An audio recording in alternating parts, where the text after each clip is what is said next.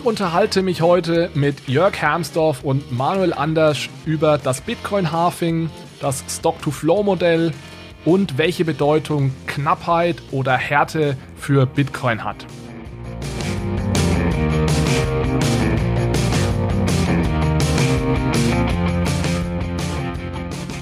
Hallo zusammen und herzlich willkommen zu einer neuen Episode von Bitcoin, Fiat und Rock'n'Roll. Hier geht es um digitale Währungen, um unser aktuelles Geldsystem und um die großen Fragen rund um das Thema Geld.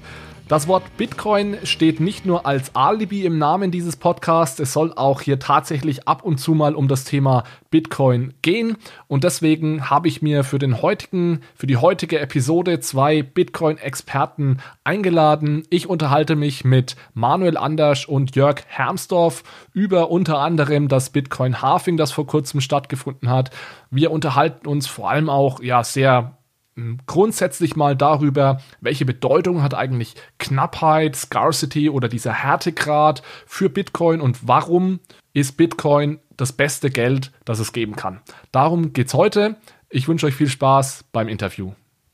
Also, hallo Manuel, hallo Jörg. Ich freue mich, dass ihr heute hier seid, um mit mir über Bitcoin zu sprechen. Äh, danke vor allem, dass es so kurzfristig geklappt hat. Äh, bevor wir einsteigen, Vielleicht könnt ihr ganz kurz in einigen Sätzen sagen, wer ihr seid, was ihr, was ihr macht und vielleicht auch, was euch mit Bitcoin verbindet, also warum ihr euch mit Bitcoin beschäftigt. Manuel, möchtest du vielleicht anfangen? Ähm, ja, gerne. Ähm, ich arbeite seit äh, mehreren Jahren bei der Beine BM Research, hauptsächlich als Währungsanalyst da tätig und ähm, ja, ähm, es gab dann irgendwann mal eine Anfrage bei uns im Vorstand, ähm, ähm, sozusagen den Vorstand ein bisschen aufzuschlauen, was äh, das Thema Bitcoin angeht. Und dann kam man halt auf die Idee, naja, Bitcoin soll so grob gesagt irgendwie eine neue Währung sein. Da fragt man mal den Währungsanalysten, der wird schon irgendwas sagen können. Und ähm, das war sozusagen der allererste äh, Berührungspunkt für mich mit Bitcoin. Wann war das? Wann war das? Ähm, OPSEC-mäßig müsste ich sagen 2019, aber es war schon ein bisschen vor. Ähm, 2015 war das, glaube ich. Ähm, aber ähm, so richtig tiefer eingestiegen bin ich dann eigentlich tatsächlich erst, als ich den Jörg äh, kennengelernt habe. Es war eigentlich ganz lustig, dass ich die Frage gestellt werde und mit Jörg im gleichen Podcast bin. ähm, weil äh, meiner Ansicht nach das Problem ist bei vielen, dass ihnen am Anfang jemand fehlt, der mal so ein bisschen diese technologischen Grundlagen vermittelt. Also das ist für viele, gerade für viele Ökonomen ist es eine Blackbox und solange die halt ähm, eine Blackbox bleibt und nicht ein bisschen mal geöffnet wird, ähm, haben da extrem viele Leute ein Problem damit, das wirklich äh, zu umreißen.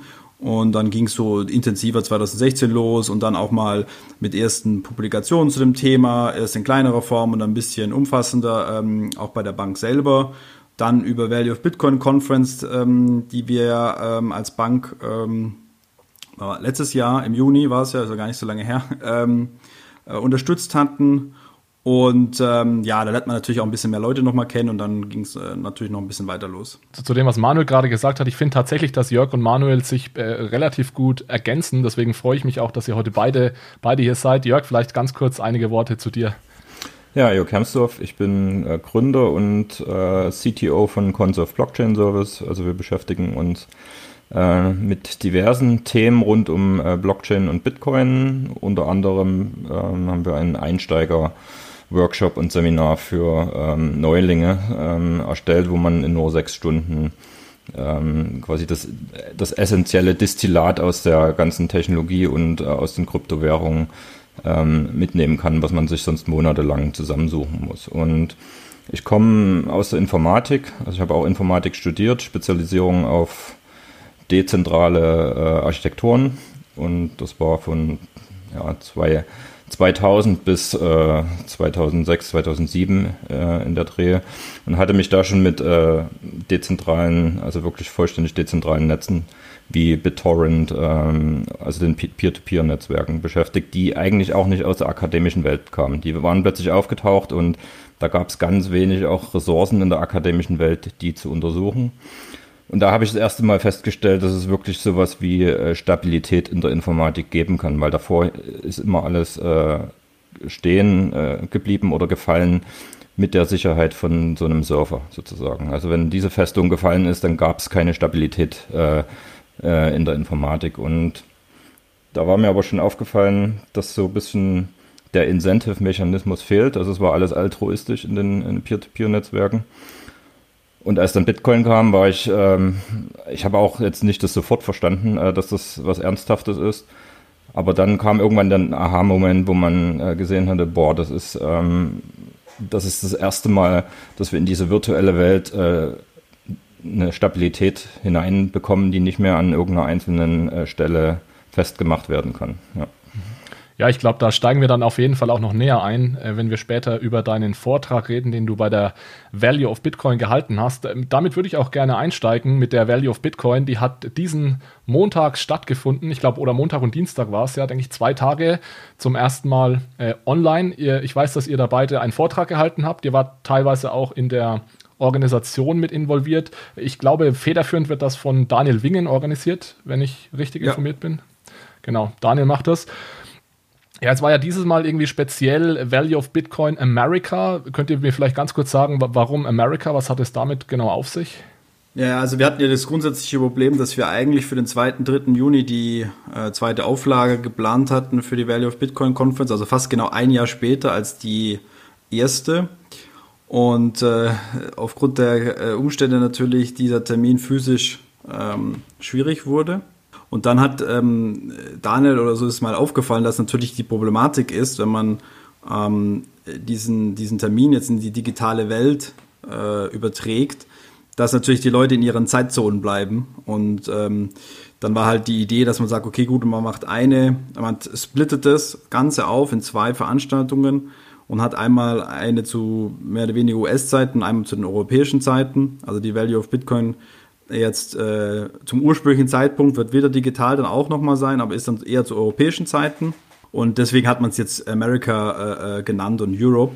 Ähm, man könnte es jetzt auch einfach mal so ein bisschen auch als Generalprobe, würde ich sagen, mal ansehen können, um mal zu gucken, wie das Ganze eigentlich abläuft äh, im, im Digitalen, weil meines Wissens nach war es die erste wahrscheinlich auch die erste größere Konferenz, die ähm, mal digital abgehalten wurde, weil alles andere sind ja im Prinzip so Livestreams, wo du einfach nur so ein YouTube-Livestream mhm. und ähm, diese Interaktion, die wir ja jetzt so hatten, ähm, auch in den ähm, Sessions dann, wo man, äh, wie wir jetzt, äh, gut, die Zuhörer nicht sehen, aber ähm, grundsätzlich äh, äh die anderen im Videochat dann sieht ähm, das war sicherlich äh, auch ein Experiment so ein bisschen. Und da muss man natürlich auch ein paar Sachen dann lernen und mitnehmen.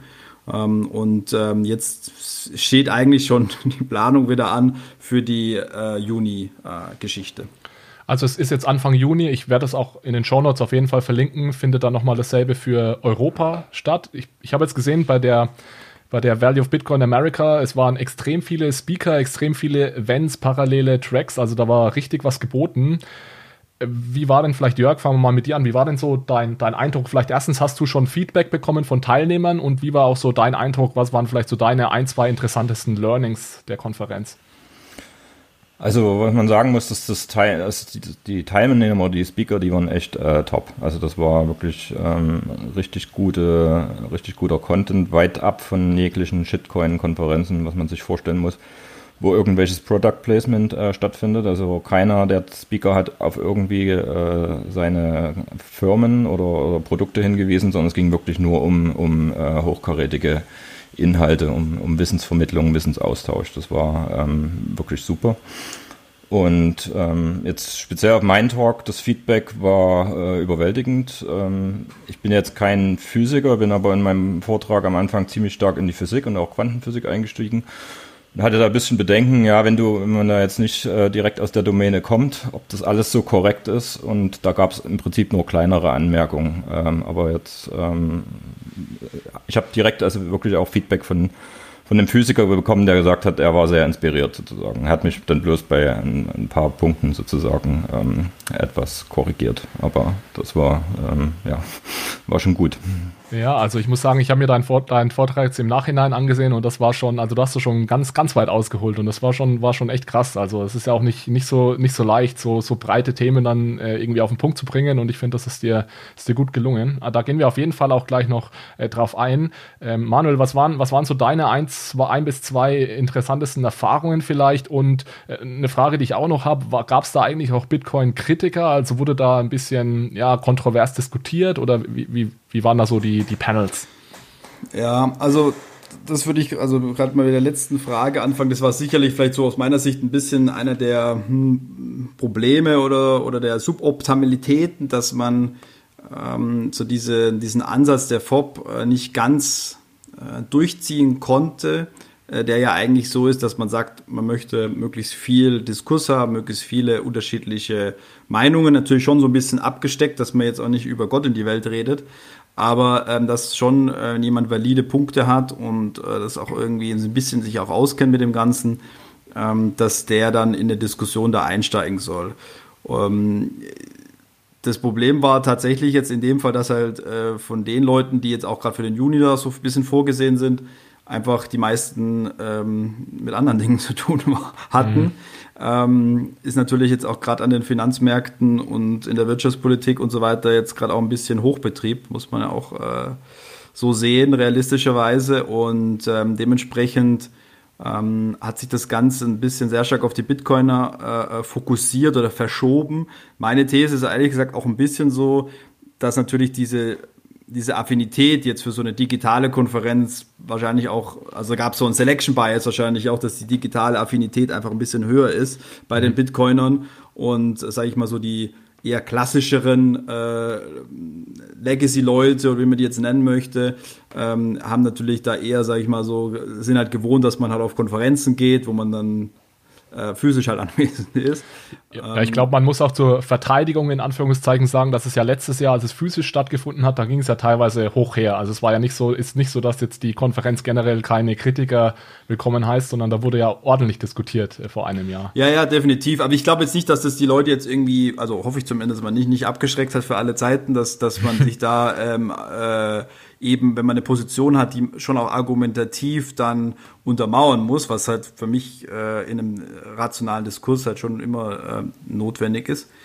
Und ähm, ja, jetzt hoffen wir, dass wir für den Juni, dass es ein bisschen sich vielleicht die Lage zumindest ein bisschen entspannt. Und da haben wir natürlich auch ein paar Zusagen schon gehabt ähm, von ähm, ausgewählten Volkswirten zum Beispiel auch, die wir so ein bisschen über die Bank äh, kontaktiert haben. Und ja, jetzt hoffen wir mal, dass, da, dass es da so ein bisschen diese, diese Gewichtung ein bisschen anders ähm, sein wird. Ansonsten muss ich sagen, stimme ich der Jörg zu, es war sehr hochkarätig besetzt. Äh, teilweise war es ein bisschen fast schon zu viel, weil ich selber manchmal schon gar nicht mehr wusste, was jetzt gerade läuft. Und man hatte so die ganze Zeit ein Schedule neben äh, auf einem anderen Screen und so. Und das, das, das war vielleicht ein bisschen zu viel. Also das werden wir auf jeden Fall anders machen, dass ähm, äh, ein bisschen mehr äh, äh, Ruhe reinkommt, sag ich mal, dass man sagt, es gibt mhm. eine Mainstage und dass man nicht noch auf den, auf den anderen Stages auch noch Vorträge hat und, und, und äh, also teilweise ist man da wirklich fast so selber irgendwie so ein bisschen verrückt geworden. Das war dann teilweise auch ein bisschen zu viel. Ähm, was man natürlich auch sagen muss, diese Plattform, die wir da genutzt haben, die ist natürlich jetzt, äh, ich weiß nicht, wie lange es die überhaupt schon gibt, aber die ist natürlich jetzt noch nicht äh, komplett ausgereift. Da gab es natürlich auch an der einen oder anderen Stelle ein paar Dinge, die man natürlich jetzt hoffentlich dann äh, mit den Entwicklern da äh, ansprechen können dass das noch äh, verbessert wird. Bisschen Probleme mit in den Sessions rein, raus und so gehen. Äh, da mussten manchmal alle wieder raus und dann alle wieder rein und so. Das ist, ist alles ein bisschen ähm, schlecht manchmal. Aber äh, grundsätzlich würde ich sagen, ist dieses Konzept, dass man sagt, man hat ähm, diese Vorträge ganz normal, so wie im Livestream auch, und hat dann nochmal die Möglichkeit, wirklich für so eine bisschen persönlichere Ebene, also dass man wirklich ähm, in so Sessions dann ist. Das fand ich schon sehr cool. Also, dass dieses, diesen Biss, es ist zwar nicht das Gleiche natürlich, aber man hat trotzdem, man lernt trotzdem die Leute kennen. Also, ich habe zum Beispiel den Eindruck, die Leute, die ich jetzt, äh, ich habe ja so diesen Bitcoinometrics-Track ähm, da so ein bisschen inhaltlich auch vorbereitet und so ein bisschen geleitet, organisiert. Da hatte ich schon den Eindruck, dass ich die Leute ähm, noch mal ein bisschen anders kennengelernt hatte durch die durch das Panel, durch die Videochats und so weiter. Also ein bisschen eine persönliche Beziehung aufgebaut dadurch. Mhm. Ja, das ist ja im Endeffekt auch das Coole an den, an den Konferenzen. Es war ja jetzt äh, nicht nur die Value of Bitcoin am Montag, sondern auch ein, eines der wichtigsten Events überhaupt im, im Bitcoin-Space, und zwar das Halving hat am Montag stattgefunden. Da, da würde ich jetzt gerne mal ein bisschen genauer mit euch äh, einsteigen. Also wir, wir müssen hier sicherlich nicht bei Adam und Eva anfangen, aber Äh, vielleicht, ich, ich fasse mal ganz kurz zusammen, um was es sich beim Halving ähm, handelt. Also bei Bitcoin ist es ja so, dass Transaktionen generell in, in Blöcke zusammengefügt werden. Das heißt, wenn du eine Transaktion machst, dann schickt die deine Wallet erstmal an das Netzwerk. Die Transaktion sitzt dann im, im sogenannten Mempool und wartet dann darauf, dass einer der Miner kommt, die Transaktion nimmt und in einen Block äh, packt, um sie dann eben an die Blockchain äh, anzufügen. Und wer jetzt den neuesten Block an die Blockchain anfügen darf, das wird eben dadurch gelöst, dass äh, der Miner, der zuerst ein mathematisches Rätsel löst, der gewinnt sozusagen und darf dann den Block an die, äh, an die Blockchain anhängen. Also das ist dann dieser Proof of Work äh, Konsensusalgorithmus. Und die Schwierigkeit ist eben genau so eingestellt, dass alle 10 Minuten, im Durchschnitt alle 10 Minuten dieses, dieses Rätsel äh, gelöst wird. Ja, und als Belohnung für denjenigen, der dieses Rätsel als erstes löst, gibt es eben ähm, den sogenannten Block Reward. Das war jetzt bis vor kurzem, waren das 12,5 Bitcoin. Und seit Montag sind es dann jetzt eben nur noch die Hälfte, daher auch der Name Halving, und zwar 6,25. Das ist zumindest äh, so, wie ich das Ganze zusammenfassen würde. Ähm, Jörg, vielleicht mal an, an dich die Frage, ähm, was genau hat denn das Halving für eine Bedeutung für, für den Bitcoin-Space als Ganzes?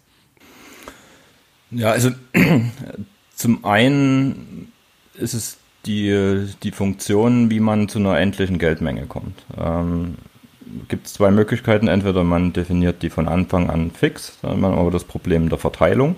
Ja, ähm, wie sich das in einer Gruppe von Menschen sozusagen diese fixe Geldmenge hätte verteilen sollen, weil du dann immer dann einen hast, der zum Anfang alles hat und wahrscheinlich die, die er am besten leiten kann, die äh, bekommen zuerst was, äh, so ungefähr. Ja? Und ähm, durch das, äh, durch das Halving hat man halt einfach gesagt, okay, wir, wir strecken diesen ganzen Zeitraum über äh, 140 Jahre ungefähr und ähm, jeder kann mitmachen, aber damit nicht alle warten, äh, bis äh, Bitcoin überhaupt was akzeptiert ist oder nicht, braucht man halt diesen Incentive, dass man sagt, okay, die als erstes das Risiko eingehen, wo das Ding noch gar nichts wert ist, die bekommen halt proportional mehr, ja, weil die sind auch die, die ersten Investoren quasi in Form von Energie. Und, ähm, also deswegen gab es am Anfang ja pro Block 50 Bitcoin und jetzt nach äh, über zehn Jahren eben nur noch 6,25. Genau. Und so geht es weiter, bis dann irgendwann wir im äh, Sub-Bitcoin, also im Satoshi-Bereich sind.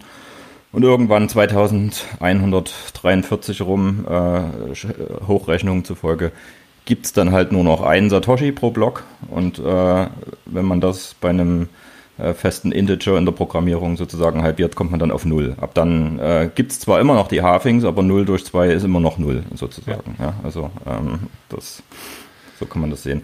Äh, noch eine Anmerkung, ich mag das, das, Wort Rätsel eigentlich gar nicht so, weil Rätsel impliziert immer, dass jemand, der klug ist, ein Rätsel schneller oder besser lesen kann. Dass es eine Prinzip, analytische Lösung gibt, ja, das stimmt. Genau, im Prinzip ist es ähm, wie ein Roulette-Spiel, also einfach Zufall sozusagen. Ja, man hat äh, das, äh, den Verteilungsmechanismus in, ans Universum übergeben, hat gesagt, ähm, wir spielen alle Roulette und äh, jeder ähm, hat die gleichen Chancen beim nächsten Würfelversuch sozusagen einen gültigen Block zu finden oder einen, äh, die entsprechende Anzahl an Proof of Work. Ja. Jetzt, jetzt kam mir das so vor, ich bin, wie gesagt, noch nicht ewig im Bitcoin-Space, also so richtig bewusst zumindest. Und beim, beim letzten Halving wusste ich zwar auch schon, was Bitcoin ist, aber war da nicht so tief, tief drin, dass ich das so verfolgt hätte. Mir kam es jetzt vor, dass es dieses Mal unglaublich präsent war. Also in den Medien im Bitcoin-Space natürlich sowieso. Vielleicht kannst du das am besten einschätzen, Jörg. Du warst ja beim, beim letzten Halving wahrscheinlich auch schon dabei. Wie, wie war da jetzt so der Vergleich? Mediale Aufmerksamkeit und so weiter? Ja, absolut. Also beim letzten Halving, da hat man vielleicht auf BTC Echo oder also in den wirklich äh, Fach, äh, Fachmagazinen oder Fachseiten dazu äh, vielleicht eine Woche vorher was gelesen und Jetzt war es ja auch so, dass das wirklich fast wie ein Event war, ja, also wie, wie Silvester oder so. Auch, auch während der Konferenz war plötzlich, ah, der, äh, der 300, ähm, ich weiß nicht, also der, der entsprechende Blog wurde gefunden und alle haben kurz innegehalten und sich äh, zur nächsten Epoche gratuliert, sozusagen. Also so muss man sich das vorstellen und, und auch in den Mainstream-Medien war ja eine Woche vorher schon äh, das äh, fast jeden Tag immer äh, ein Thema. Ja? Auch gerade in der aktuellen Situation mit äh, was die Zentralbanken veranstalten und dass Bitcoin da der völlige Gegenentwurf dazu ist und in, in dieser Situation äh, Geldmengenausschüttung halbiert. Ja, ich habe ich hab überall auf Twitter dann Happy, Happy Halving gelesen. Ähm, also es war auf jeden Fall äh, ein Fest, ja. Jetzt ja. ist es natürlich so, dass es nicht unbedingt für jeden ein Fest ist, weil wenn ich zumindest mal in erster Linie und vielleicht auch ganz direkt an die Miner denke, für dieses Jahr zumindest im ersten Schritt erstmal schlecht, weil die bekommen ja weniger Block Reward für, für ihre Arbeit. Ähm, heißt das jetzt nicht, dass ähm, einige Miner am Ende aus dem aus dem Bitcoin-Netzwerk aussteigen und bedeutet das dann nicht auch wieder, dass die Sicherheit des Netzwerks abnimmt? Es hängt davon ab, wie schnell der Preis sozusagen an, an diesen äh, verknappte Menge an sich anpasst, sozusagen. Mhm. Ähm, da das so ein massiver Sprung ist, also man hätte ja auch, auch den, den Algorithmus so bauen können, dass da jeden Tag sozusagen ein leichter äh, Prozentteil, aber es ist halt wirklich so eine Vier-Jahres-Periode gewählt worden, ähnlich wie die Olympischen Spiele vielleicht oder die, die äh, Legislaturperioden, die wir haben, die sind ja auch oftmals äh, vier Jahre. Also dass man wirklich für vier Jahre eine gewisse Sicherheit hat, okay, jetzt ist das die, äh, die Geldmenge, die pro Tag ausgeschüttet wird und in vier Jahren, das ist eh so weit weg für die meisten Menschen, dann ähm, ist alles wieder anders. Und immer wenn so ein Sprung passiert äh, und der Preis halt nicht schnell genug anzieht, äh, schmeißt das halt die uneffizientesten Miner raus, es sei denn, die haben vorher schon Reserven äh, sich zugelegt, dass sie sagen können, äh, wir können jetzt diese, ähm, diesen Unterschied zwischen unseren äh, Kosten und unserem Profit, den wir äh, erzielen, eine, eine Weile aushalten. Dass wir jetzt vielleicht mal zwei, drei Monate äh, mit Minus weiter meinen ähm, und äh, dann hat sich der Preis hoffentlich angepasst, sodass wir noch im Spiel bleiben. Aber im Prinzip ist Bitcoin äh, knallharter Darwinismus. Ja? Also wer, am, wer uneffektiv ist, äh, fliegt raus sozusagen. Ja, ja. Es war jetzt tatsächlich nach den letzten Halfings immer so, dass der Preis dann klar mit Verzögerung, aber ja deutlich angestiegen ist. Ob das dieses Mal äh, genauso sein wird, das wissen wir natürlich nicht. Da äh, sprechen wir später mit Manuel auch noch ein bisschen äh, genauer drüber. Äh, vielleicht jetzt dann nochmal die, die Frage umgedreht. Also für, die Miner ist es vielleicht erstmal kurzfristig ein Problem. Warum hat jetzt aber trotzdem die allergrößte äh, Mehrheit der Bitcoin-Community das Ganze äh, gefeiert? Also du hast da schon so ein bisschen vorhin drauf angesprochen, Bitcoin, da ist es eine vorprogrammierte äh, Geldpolitik. Äh, es sorgt dafür, dass Bitcoin äh, knapp ist. Warum ist diese Knappheit denn generell so wichtig für Geld? Ja, da kommen wir jetzt schon fast Richtung meinem meinem Vortrag. Ähm, das, das war mein Ziel, ja. ähm, wo ich ja im Prinzip ähm, wirklich ganz, ganz tief zum Wesen des Geldes mal äh, zurückgegangen bin, was mir jetzt eigentlich auch erst in den letzten sechs Jahren so wirklich, also wie gesagt, ich komme aus der Informatik und, und Geld, man wächst damit auf, äh, man hinterfragt das nicht. Ähm, wer so ein bisschen viel Star Trek in seinem Leben gesehen hat, der sieht, dass es äh, Ideen von einer Zivilisation oder von einer Gesellschaft gibt, wo Geld nicht mehr notwendig ist. Ähm, und man fragt sich dann äh, schon, ist das jetzt wirklich nur so ein zeitweiliges Dilemma, in dem wir sitzen, dass wir alle zehn Jahre irgendwie ein neues Geld erfinden müssen? Also so kommt es einem gefühlt vor in, in den letzten Jahren, äh, dass nichts äh, wirklich stabil ist und immer wieder neue Vorschläge kommen. Oder gibt es irgendwann mal das letzte Geld und danach brauchen wir kein Geld mehr? Oder gibt es diesen Endzustand, dass es mal ein Geld gibt, was wirklich dann perfekt ist und, und für immer bleibt, sozusagen? Ja. Also in deinem Vortrag ging es, wenn man den in einem Satz zusammenfassen kann, da, du hast so darüber gesprochen, warum Bitcoin so die Endstufe der Entwicklung des Geldes ist. Kann man das so zusammenfassen? Ne, erstmal überhaupt, was denn ein ideales letztes Geld oder ein perfektes Geld äh, ausmachen würde jetzt mit all den Ken äh, Erkenntnissen, die wir jetzt äh, übers Universum haben und, und was dann, ähm, ob dann Bitcoin da passt oder ob, ob man da identifizieren kann, ja, nach Bitcoin kommt nochmal was anderes vermutlich. Ja, ja und, ich finde, du hast ähm, das ziemlich cool gemacht. Ich glaube, du hast erst hast du ein Periodensystem gezeigt, ja, mit allen chemischen Elementen. Und dann, vielleicht kannst du das mal kurz selbst erzählen, was du mit dem, dem Periodensystem dann angestellt hast. Naja, irgendwann ist mir klar geworden, das Geld ist nicht, äh, also vielleicht nochmal einen Schritt zurück. Ich habe versucht, die Quantenphysik und die Praxeologie, also im Prinzip die methodologische Grundlage der österreichischen Ökonomie, äh, übereinander zu legen.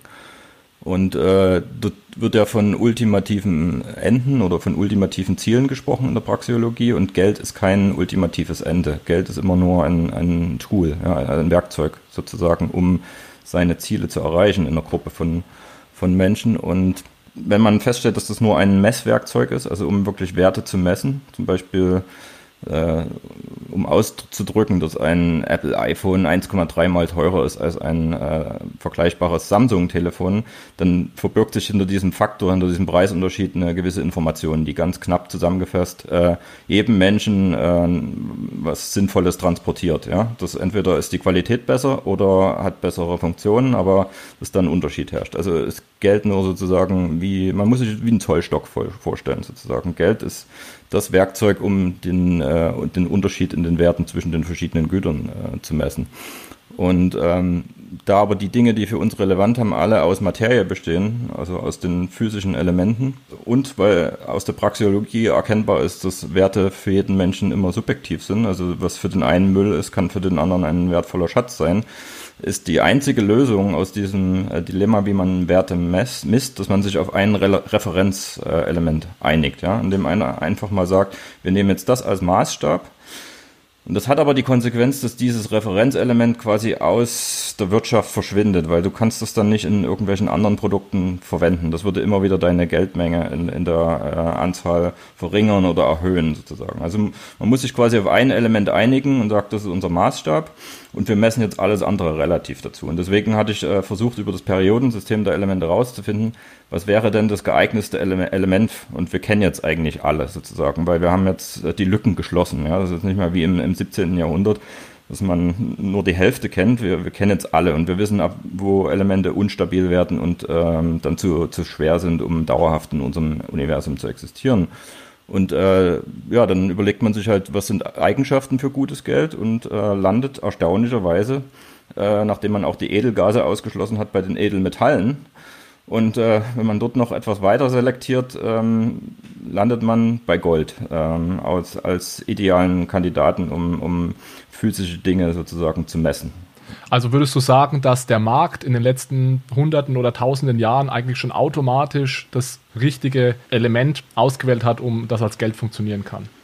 Zumindest das stabilste, was man, was man bekommen kann. Und ähm, wir sehen das ja in, in, anderen Disziplinen, wenn es darum geht, Gewicht zu messen oder Längen zu messen. Da sind wir von der Elle hin dazu, dass wir den Meter als Platin, äh, Platin-Iridium-Element äh, definiert haben, das sich möglichst wenig ändert, auch äh, abhängig von der Temperatur. Und jetzt seit 2019 sind wir in allen Standardeinheiten weg von physischen Dingen. Also die sind jetzt alle abgeleitet von den Naturkonstanten. Ja? Mhm. Ähm, das Kilogramm war das letzte, was 2019 offiziell äh, anhand vom Planck'schen Wirkungsquantum und mit der Zeit, äh, die übers Cäsium 133 Isotop oder so, äh, was in den Atomuhren verwendet wird, ähm, sind im Prinzip bei allen Einheiten Kilogramm, Meter, äh, Zeit, äh, Temperatur und so weiter jetzt rein in, in äh, Definitionen, die nur noch von den Naturkonstanten abhängen. Und, und dein weil, Argument? Weil, ja. weil die nämlich am genauesten sind. Die ändern sich nicht über die Zeit. Ja? Also der Mensch hat gemerkt, selbst wenn wir irgendwie den Meter als Platin-Iridium-Element als Prototyp uns hinlegen, wir messen 50 Jahre später wieder, ist entweder Masse verloren gegangen oder die Länge stimmt nicht mehr. Das heißt, der Mensch sucht immer das genaueste Instrument, um, um messen zu können. Und äh, da war von den physischen Elementen Gold am, am stabilsten, was über die längste Zeit sozusagen ähm, äh, unveränderlich in, äh, da ist. Ja. Ich, ich glaube, damit hast du jetzt fast schon so meine, meine nächste Frage beantwortet, was mir nicht so ganz klar war in deinem Vortrag, beziehungsweise das hast du so als Prämisse angenommen, dass Geld oder dieses Referenzelement, von dem du sprichst, das muss im Endeffekt ein, ein Rohstoff oder ein Element aus der Natur sein. Aktuell ist es ja so, dass Geld eher ein sozialer Kontrakt ist, nenne ich das mal. Das ist ähm, vom Menschen geschaffen, das ist ein soziales Produkt äh, des, des menschlichen Zusammenlebens, hat aber gar nichts mit irgendeiner Naturkonstanten oder sowas zu tun. Warum glaubst du, dass, dass das eben nicht so gut funktionieren würde, wie wenn man das äh, als, als so ein Referenzelement schaffen würde, das aus der Natur kommt. Klar kann man das machen. Man könnte sagen, wir, wir haben hier was Imaginäres und wir ändern das nicht mehr. Aber die Geschichte hat uns gelehrt, dass halt immer jemand die Deutungshoheit äh, über dieses äh, Geld dann an sich reißt und sagt, aus diversen Gründen brauchen wir jetzt mehr davon sozusagen. Und dann ähm, hat man da ein komplexes System hinten dran, wo es gar nicht so einfach ist, dass alle anderen sagen, nee, das wollen wir nicht. Und äh, bei einem Element, was wir nicht schaffen können, also wir können vielleicht mal ein Wasserstoffatom im Teilchenbeschleuniger da in der Schweiz äh, künstlich herstellen, aber in, in, wirklichen Mengen können wir Gold nicht produzieren. Wir können das nur aus dem, aus dem Boden schöpfen, aber wir können die die Atome nicht herstellen, sozusagen. Und ähm, da hat man das halt aus, den, aus der Verantwortung des, Hen des Menschen rausgenommen und sagt, wir, wir nehmen etwas, was außerhalb der Möglichkeiten des Menschen liegt, ähm, des einzelnen Menschen liegt, äh, jetzt da an dieser Menge, die davon vorhanden ist, etwas zu ändern. Mhm. Und dadurch hat man einen sehr genauen Maßstab, weil man hat eine feste Länge oder ein festes äh, Volumen sozusagen, was man dann in Relation zu anderen, allen, allen anderen Dingen äh, setzen kann. Okay. Du bist dann, nachdem du über dieses Periodensystem gesprochen hast, hast du gesagt, jetzt drehe ich den ganzen Vorgang mal um und überleg mir mal, wie müsste denn das Element aussehen, das die perfekten Eigenschaften hat, um als Geld oder als so ein Referenzobjekt zu fungieren. Ähm, du bist dann auf das Ergebnis gekommen, dass das Ganze äh, Bitcoin ist. Kannst du uns vielleicht mal erklären, warum Bitcoin da jetzt so gut passt? Ja, das Problem, das hatte ich auch in, in meinem Vortrag auf der Bay of Bitcoin Konferenz letztes Jahr schon äh, gesagt, ist, als die, die Menschheit quasi die Möglichkeit der Fernkommunikation über quasi masselose Teilchen, also über äh, Funk, Funkfrequenzen und, und Wellen äh, sich für sich erschlossen hatte, weil zu dem Zeitpunkt war der Informationsaustausch dann deutlich schneller über große Distanzen als das entsprechende Geld, äh, was sich äh, nur über Postkutschen oder über Lastwagen ähm, hätte bewegen lassen können. Und, und da ist Gold ein bisschen dann äh, zusammengebrochen, weil es hat dazu geführt, dass Gold immer mehr zentralisiert wurde, dass man gesagt hat, okay, idealerweise bewegen wir es gar nicht mehr. Wir nehmen es zwar noch als Maßstab für Werte, aber wir brauchen jetzt was, was sich schneller bewegen lässt. Und da erst äh, Papier ist leichter und dann äh, rein, nur noch rein digital, dass wir das als Elektronen oder äh, über, über Lichtwellen sozusagen ähm, verschicken können. Aber dadurch ist diese, diese Knappheit verloren gegangen, weil sich der Maßstab immer wieder geändert hatte, sozusagen mit den äh, Fiat-Währungen. Was ich dann gemacht habe, ist, habe versucht, ein Element zu finden, was halt ähm, kein Gewicht hat und deswegen sich auch mit, äh, mit wenig Energie auf Lichtgeschwindigkeit bewegen lässt, aber trotzdem diese, diese Eigenschaft des finalen Settlements, also das Final Settlement, äh, liefert, dass, ähm, dass wir hier was Begrenztes haben und es kann nur einer gleichzeitig ähm, besitzen und es kann aber auch übertragen werden auf jemanden anderen.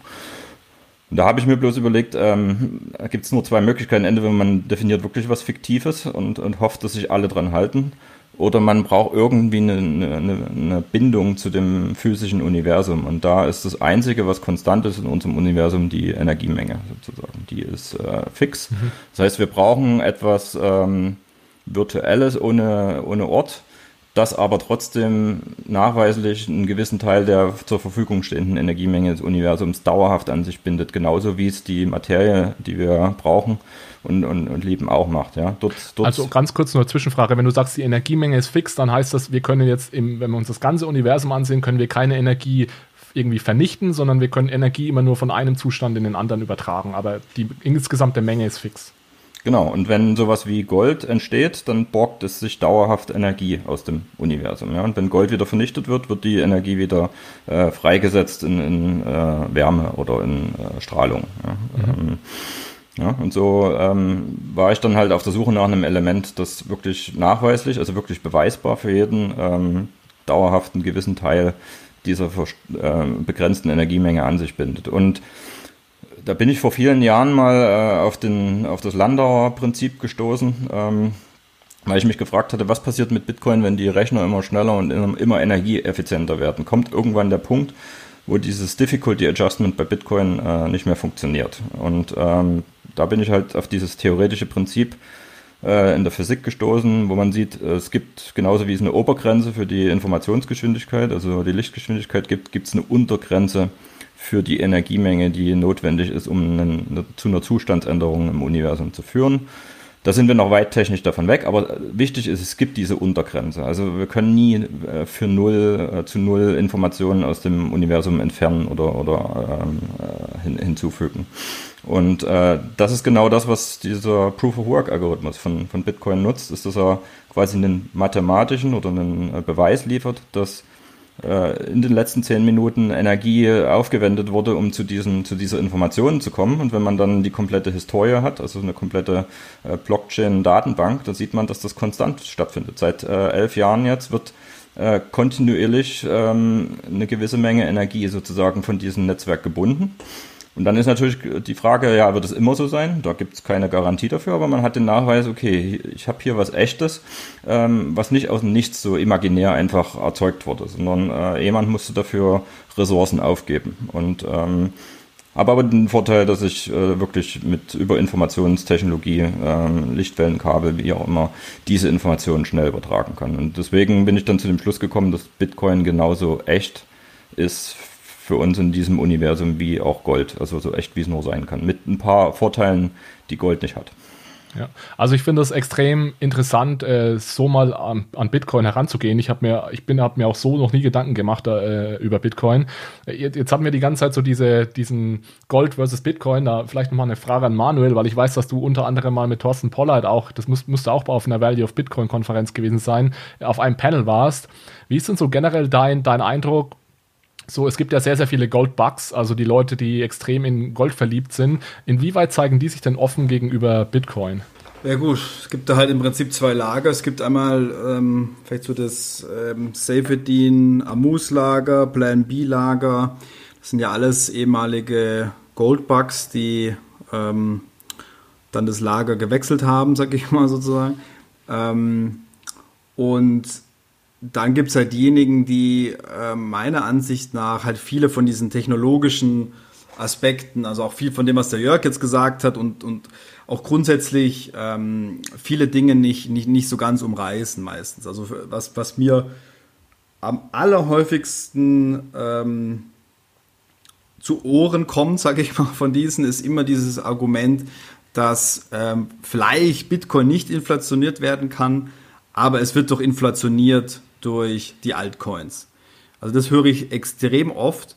Ähm, das ist vielleicht so das eine Missverständnis, also so nach dem Motto, das wäre das gleiche Argument zu sagen, ja gut, äh, dass die, die Goldmenge wird durch äh, gefälschtes Gold, wird ja auch nicht erhöht mhm. dadurch. Ähm, genauso wenig wie der US-Dollar oder der Euro durch Monopoly-Geld äh, erhöht wird. Das ist das eine große Missverständnis. Und das andere Missverständnis, das auch, was ein bisschen damit verbunden ist eigentlich, ist so dieses, ähm, diese Idee, ja, man kann es ja einfach kopieren. Äh, das ist sozusagen das andere äh, äh, Missverständnis. Und ja, wenn ich denen dann so begegne und sage, ja, du kannst einmal, kannst du es imperfekt kopieren, ja, dass du sagst, okay, gut, du änderst einen zentralen Parameter, dann heißt es halt Bitcoin Cash oder was, was auch immer. Dann ist es aber nicht mehr Bitcoin, dann ist es Fake Bitcoin. Oder du kopierst alles genau, aber dann bist du einfach nur ein Knotenpunkt äh, im System.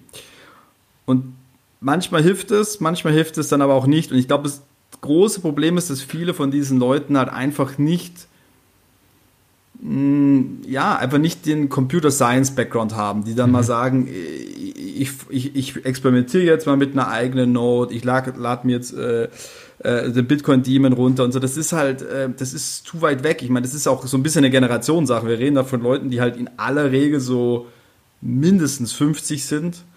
Und ähm, ganz ehrlich, ich weiß jetzt auch nicht, ob ich jetzt mit 50 da jetzt noch mal so eine, äh, so eine Deep Dive da machen würde.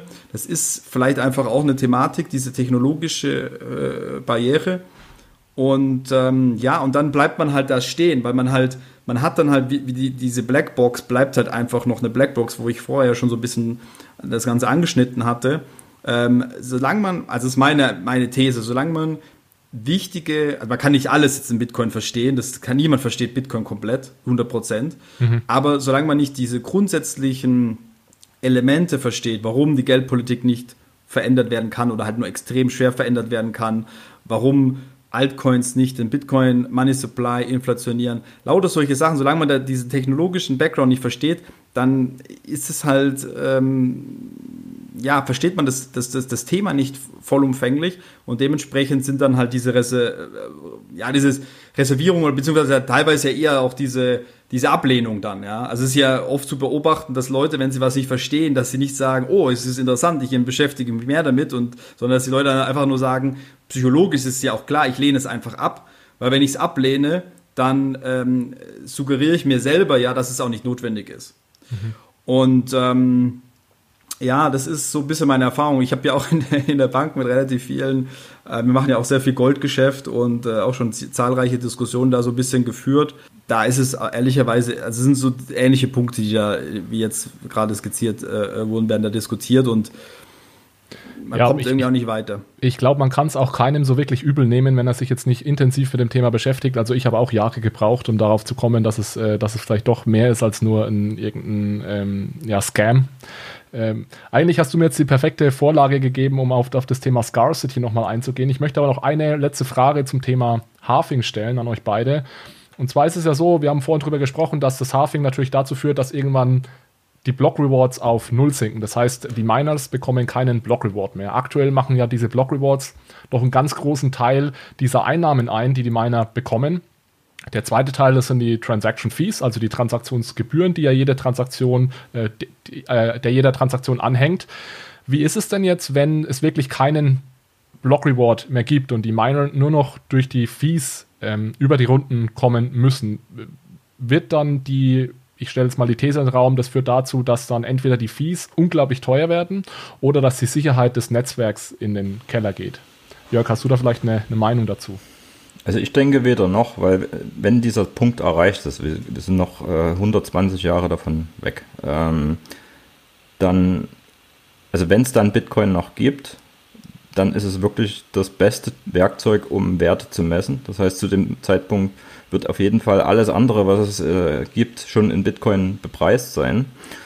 Und äh, das heißt, die Transaktionsgebühren, die dann im Verhältnis dazu aufgerufen werden, äh, sind immer noch also ver verhältnismäßig hoch dann. Und äh, das wird dazu führen, dass nur solche Transaktionen über Bitcoin abgewickelt werden, die jetzt diese Sicherheit auch brauchen. Also der Markt wird festlegen, was es wert ist, dieses einzige, dieses ultimative Werkzeug zum Messen von Werten zu sichern. Ja, das äh, wird bestimmen, wie viel verfügbare Energie da reinfließt. Das muss, äh, das muss nur so hoch sein, dass es unwahrscheinlich ist, dass ein einzelner Akteur oder eine Gruppe von Akteuren äh, diese Energiebarriere überwinden können und, und somit die, die Informationen, die man jetzt 140 Jahre lang da aufgebaut hat, äh, einfach überschreiben können. Ja? Ähm, und äh, das wird aber auch heißen, dass es gewisse Dinge gibt, die werden einfach in diesem Netzwerk ausgepreist und äh, also die, die müssen dann über andere Wege äh, abgewickelt werden. Zum Beispiel über Lightning, ja, dass man dann mhm. äh, sagt, wir haben dann andere Second, Third Layer Technologien, wo man äh, deutlich geringere Transaktionengebühren hat, aber man geht ein bisschen Kompromisse bei der Sicherheit ähm, äh, ein. Ja? Also ich, ich glaube, dass die, ähm, dass die Miner weiterhin ähm, also es weiterhin Miner geben wird, die mit überschüssiger Energie, für die es keine bessere Verwendung gibt, mit Profit äh, anhand rein von den Transaktionsgebühren äh, leben können. Ja. Ja, ich, ich denke, das sehe ich, das sehe ich ähnlich, dass, äh, dass die Bitcoin Base, dass die Base Layer, dass die wird eher mal so ein Settlement Layer sein, wo wirklich nur die allerwichtigsten Transaktionen drüber laufen, wo man dann auch bereit ist, vielleicht eine etwas höhere Transaktionsgebühr zu bezahlen und alles andere muss zwangsläufig auf Second Layer äh, dann, dann laufen. Ja, lass uns doch mal äh, weitergehen. Und zwar haben wir jetzt äh, schon einige Zeit über Scarcity gesprochen und äh, inwieweit Scarcity theoretisch jetzt eine Bedeutung für, für Bitcoin hat. Jetzt würde ich gerne noch drüber reden, was denn Scarcity für, ähm, wie man Scarcity eventuell empirisch messen kann und auch empirisch nachweisen kann, dass Scarcity oder Knappheit eben im Bitcoin-Preis enthalten ist oder auf Bitcoin eine, eine Auswirkung hat. Also die, die spannende Frage, die jetzt im Raum steht, ist, äh, ist es wirklich so, dass Scarcity oder Knappheit eine ganz wichtige oder sogar die ausschließliche Rolle für den Wert von, von Bitcoin spielt. Und da gibt es ganz, oder bleiben wir vielleicht erstmal ganz allgemein, ohne da jetzt, ohne da jetzt äh, noch näher auf ein Modell einzugehen, über das wir auch gleich reden, das Dr-Flow-Modell. Äh, Manuel, was sind denn so deine, deine Gedanken, wenn du, als du dich mit dem, in das Thema eingelesen hast und darüber nachgedacht hast, ja, inwieweit sollte Scarcity denn jetzt im Bitcoin-Preis vorhanden sein und kann man das irgendwie messen und wie, wie lief da so dein Prozess ab, als du dich mit dem Thema beschäftigt hast?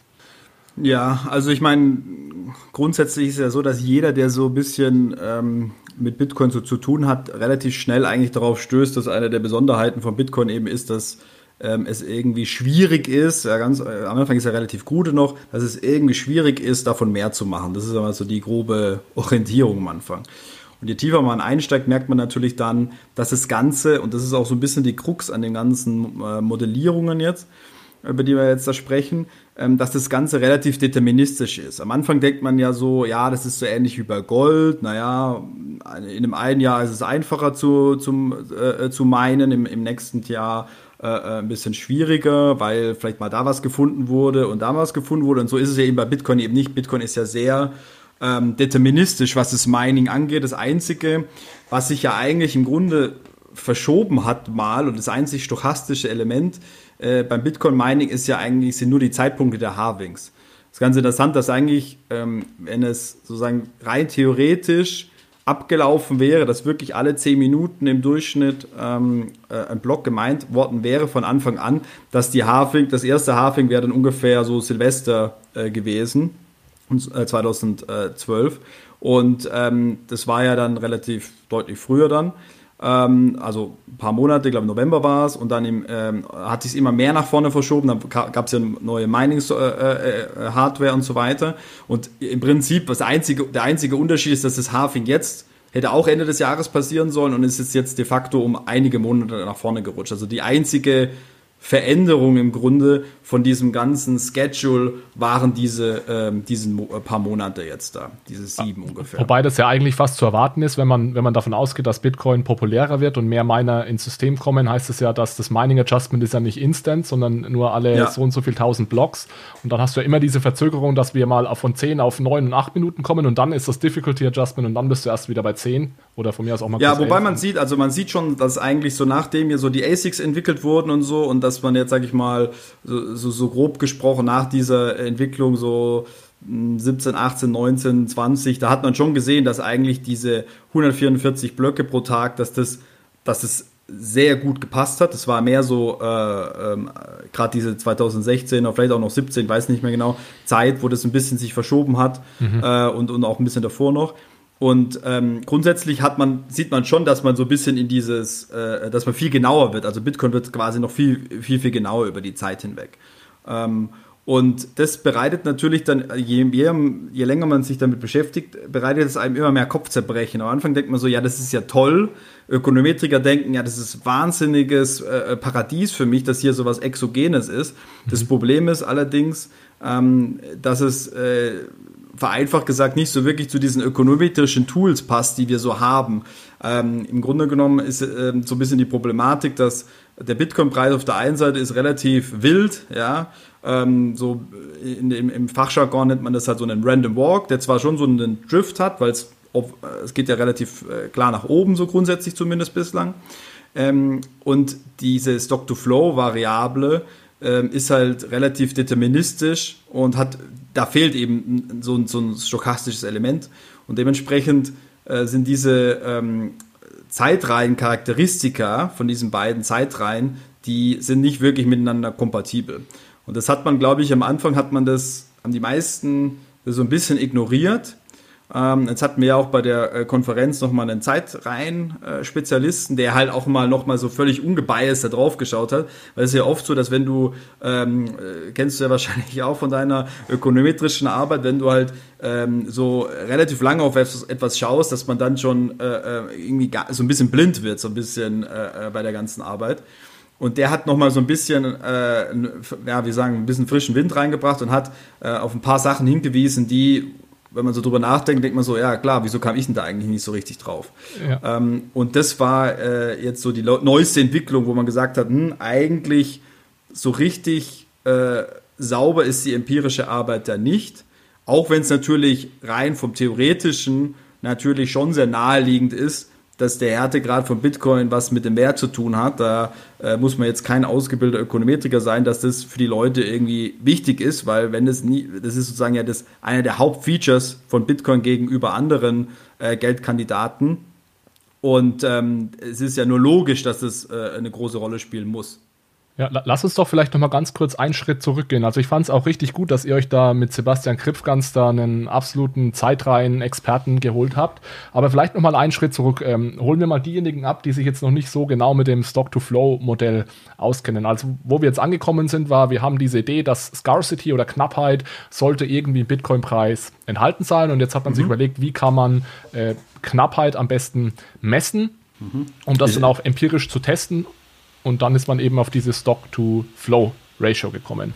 Ich ähm, würde vielleicht gerne. Ja, wolltest gern, du was sagen? Ja, äh, zu, zu, Anfang ja. würde ich noch stellen, dass wir im Prinzip eher nur über Knappheit sprechen, weil wir bisher als Menschen kein äh, Element zur Verfügung hatte, was wirklich stabil, also fix war sozusagen. Ja, wenn vielleicht wird man in tausend Jahren, wenn man dann äh, tausend Jahre lang ein stabiles Element hatte, wird es das Wort Knappheit gar nicht mehr im Sinne der Ökonomie geben, weil man sagt, ja, wir haben was, was Fixes, genauso wie die, unsere Definition für Zeit und fürs Kilogramm und für einen Meter fix ist sozusagen. Da brauchen wir das Wort Knappheit nicht mehr benutzen, sozusagen in dem mhm. Zusammenhang. Ja, also deswegen, bloß bisher hat das halt gefehlt, die letzten 5000 Jahre, deswegen hat man das, was am stabilsten, was sich am wenigsten ändert und das ist per Definition knapp sozusagen. Also vielleicht, dass man das als Ausgangsbasis nimmt, das aber ähm, bei dem Ganzen unterstellt wird, dass die Märkte ständig auf der Suche nach dem Optimum sind, nach dem stabilsten. Und das ist dann irgendwann halt was, was nicht nur knapp ist, sondern was sich gar nicht mehr ändert. Ja? Also dann verliert das Wort knapp dann auch da seine explizite äh, Relevanz in dem Kontext. Ah, wenn, wir, äh, wenn wir am Ende noch Zeit haben, da hätte ich noch ein, zwei Fragen dazu, zu dieser Knappheitsdiskussion. Aber kommen wir noch mal ganz kurz zurück zu diesem empirischen Modell. Also wir haben jetzt versucht, diese Scarcity irgendwie messbar zu machen und dann hatte Plan B eben diese Idee, die Stock-to-Flow-Ratio zu nutzen. Manuel, vielleicht kannst du noch mal ganz kurz erklären, was es äh, damit auf sich hat. Muss mir da kurz das hier aufschreiben, was du Jörg gesagt hast. ja, da kommen wir auf jeden Fall nochmal äh, drauf zurück. Das ist schon ein guter Punkt natürlich, ja, dass ähm, auch generell so ein bisschen diese, die Frage natürlich ist, ähm, ist dieses Stock-to-Flow-Ratio, also vielleicht nur ganz kurz, was es ist. Ähm, das kommt so aus der Goldanalyse, klassische ähm, Edelmetallanalyse eigentlich, dass man sagt, man schaut sich so ein bisschen die unterschiedlichen Edelmetalle an und ähm, schaut dann an, wie viel Bestand gibt es an diesen Edelmetallen. Also bei Gold zum Beispiel so knapp 200.000 Tonnen und schaut sich dann an, ja, wie viel wird denn da aktuell äh, äh, produziert pro Jahr zum Beispiel. Das ist relativ willkürlich. Bei Gold hat man halt nichts anderes als Jahresdaten, dann hat man halt diese Jahresdaten, glaube ich, einfach genommen. Ähm, da gibt es jetzt keine, ähm, kein richtig oder falsch, sondern es wurde halt einfach so gemacht. Äh, also man nimmt den tatsächlichen Bestand, so viel, wie man halt schätzt, was momentan äh, äh an Gold vorhanden ist. Ist natürlich im Gegensatz zu Bitcoin nur eine Schätzung. Ähm, und dann hat man wiederum eine Schätzung für die äh, jährliche Produktion von dem letzten Datenpunkt. Und da kommt man zum Beispiel bei Gold, je nachdem, was man halt benutzt, ähm, aktuell auf ein Verhältnis, das so bei 58, 60, 62, wie gesagt, je nachdem, was man für Zahlen da äh, reinwirft in dieses Verhältnis. Und ähm, die also Idee, das, warum man das, das das würde bedeuten, ja. dass der Mensch aktuell mit der aktuellen Förderrate ungefähr 60 Jahre braucht, um den gleichen Bestand, also nochmal 200.000 Tonnen zu genau. fördern. Das heißt, in 60 Jahren hätten wir dann ungefähr 400.000 Tonnen. Was, was so ein bisschen das Schöne an diesem Verhältnis ist, dass man ähm, auch so die Geschichte dabei hat. Und das ist gerade bei den Edelmetallen ähm, relativ äh, interessant im Prinzip. Und da sieht man auch, dass dieses Stock-to-Flow-Verhältnis bei den Edelmetallen ähm, ein bisschen eine stärkere Implikation für ihre Funktion hat. Weil bei den Edelmetallen ist es ja so, dass es ja nur möglich war, so einen hohen ähm, Bestand anzuhäufen an zum Beispiel Gold, wenn die Leute gewillt waren, dieses Edelmetall für nichts anderes zu nutzen als jetzt für die Wertaufbewahrung.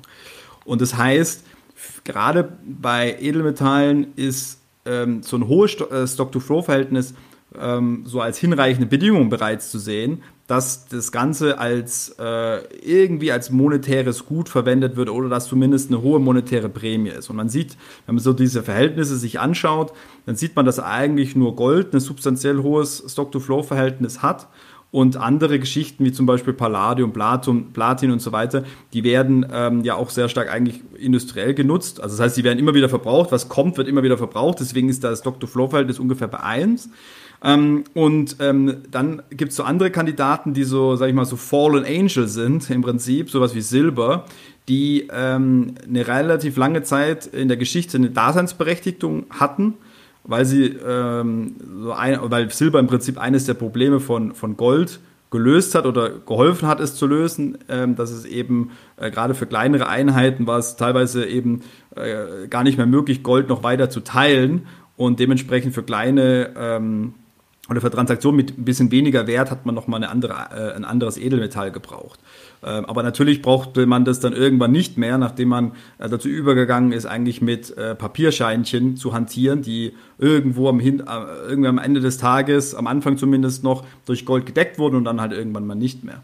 Und ähm, gerade bei Silber sieht man eigentlich sehr schön, dass ähm, diese monetäre Prämie extrem zurückgegangen ist. Da gibt es jetzt natürlich horrend unterschiedliche Schätzungen. Also je Silber bullischer man ist, desto höher ist der Stock-to-Flow-Wert natürlich. Da muss man so ein bisschen natürlich auch aufpassen, wer da was veröffentlicht. Aber im Grunde genommen ist da die, die Stock, ist das Stock-to-Flow-Verhältnis da deutlich gesunken, weil man irgendwann gemerkt hat, naja, dieses Silber ist eigentlich kein wirkliches Wertaufbewahrungsmittel mehr und ich verbrauche das lieber in, äh, in bestimmten ähm, äh, Prozessen warum ich jetzt finde, dass das Stock-to-Flow so eine coole Variable ist, äh, und zwar vor allem im Bitcoin-Bereich oder eigentlich nur im Bitcoin-Bereich, um um damit zu versuchen, den Preis zu erklären, da hast du ja schon ein bisschen darauf hingedeutet, ist, dass es exogen ist. Ja? Also da geben dem Ökonometriker, Ökonometriker wirklich das Herz auf, weil bei Gold ist es ja so, du hast einen Stock-to-Flow, also wie viel Gold gibt es, wurde schon geschürft und wie viel wird dieses Jahr geschürft und das Problem ist, wenn ich versuche, damit den Preis zu erklären, dann kann es natürlich auch sein, dass ich so ein Reverse Causality Problem habe, ja? weil wenn ich einen sehr, sehr hohen Goldpreis habe,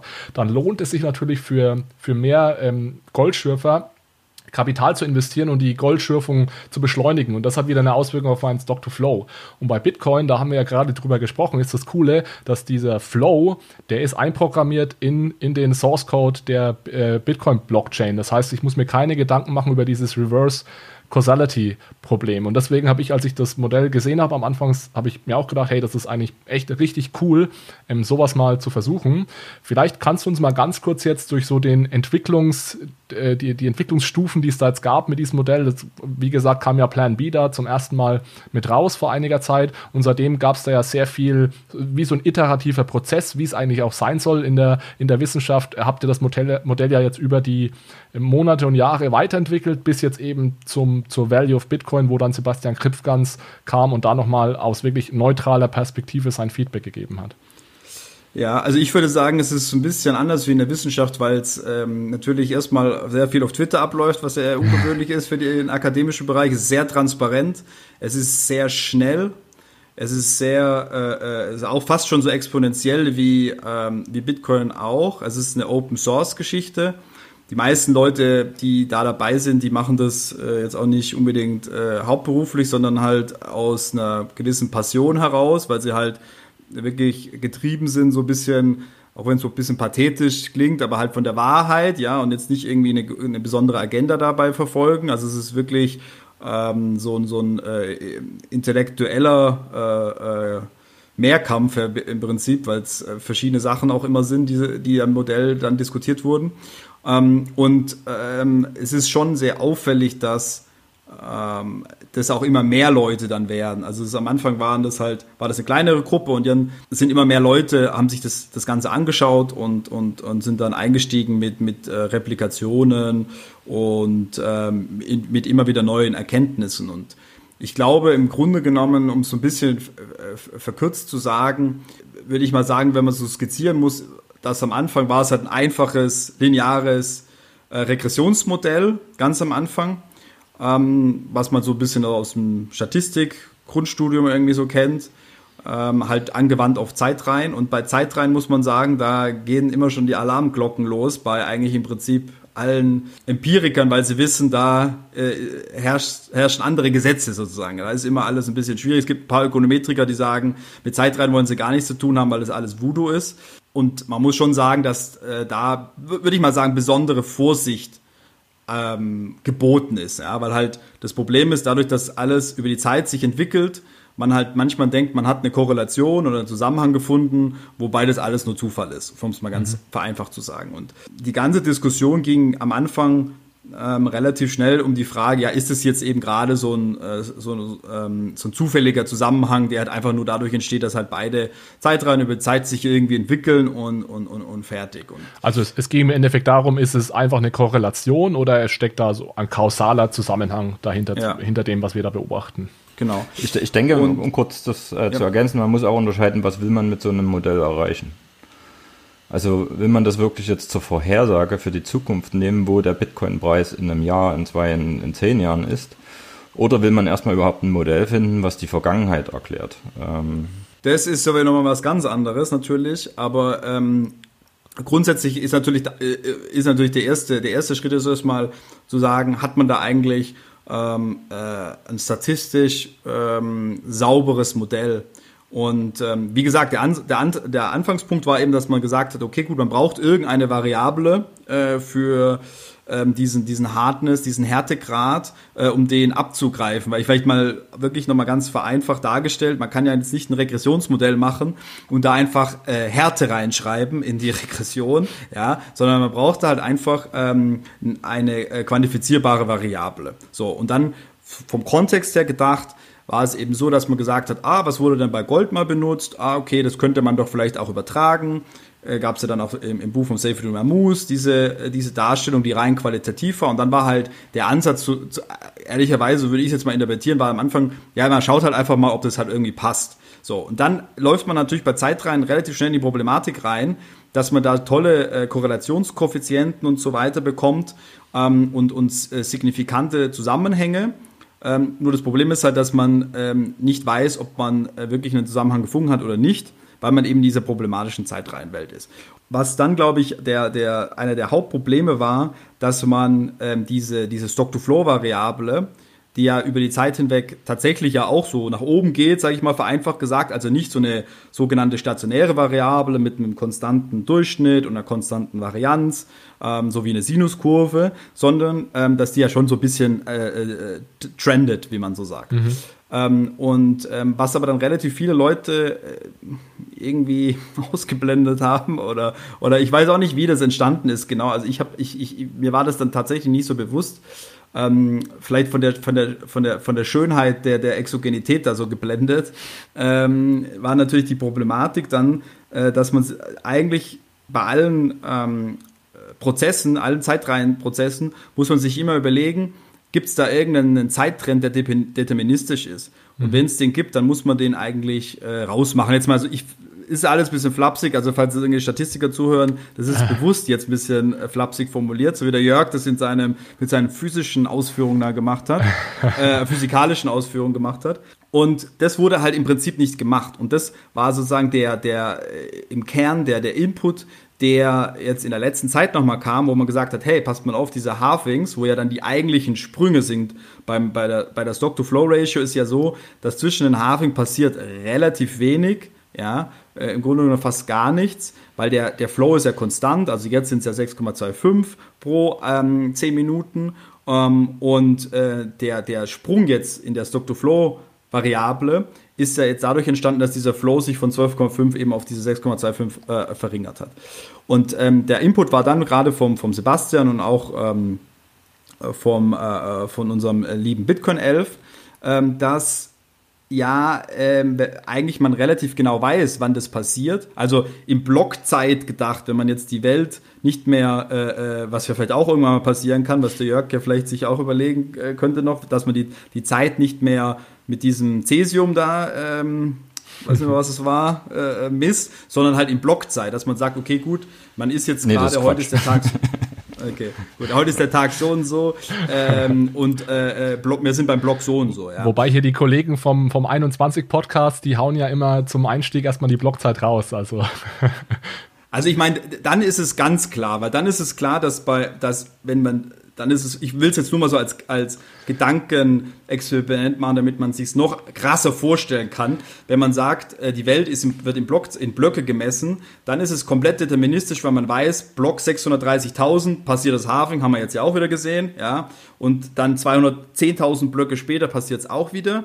Ähm, und zeitlich ist es auch ungefähr, wie, gesagt, wir haben ja vorher gesagt, was jetzt nur sich so ein bisschen verschoben hat, ist es relativ deterministisch. Und wenn man das dann rausrechnet, wenn man einfach diese Sprünge rausrechnet äh, und sozusagen die trendet, ähm, dann ist ja diese, diese Variable, diese Stock-to-Flow-Variable eigentlich äh, so sehr, sehr stationär und dann passen beide nicht mehr zueinander.